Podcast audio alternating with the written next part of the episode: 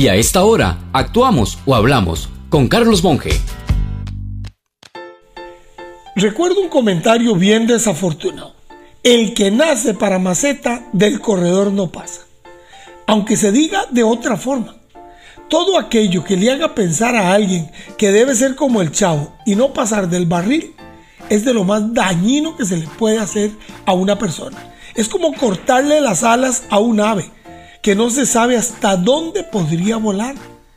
Pero está lo contrario, la frase sí se puede. La palmada o el aplauso que le brindamos a quien hace su primer esfuerzo en alguna actividad, ya sea un niño o un adulto. Es como el abono que se le pone a la plantita que recién surge de la tierra. Eso genera vida.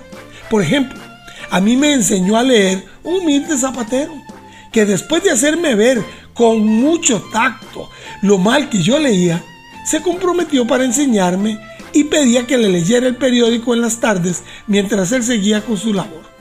Me hizo practicar los acentos, por ejemplo, en un editorial, o el tono al leer algo de humor. En fin, después de muchos días en la escuela, a donde había aprendido a seguir las palabras, pero no la esencia de la lectura, me pusieron a leer. Y cuando la maestra dijo, ven, así como acaba de leer él, es como hay que leer, me convirtió en el niño más orgulloso de la tierra.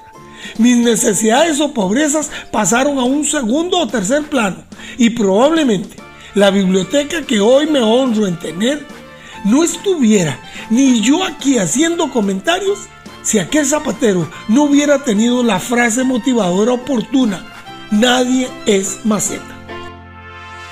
Para una consulta gratis, envíenos un WhatsApp 7114-0157.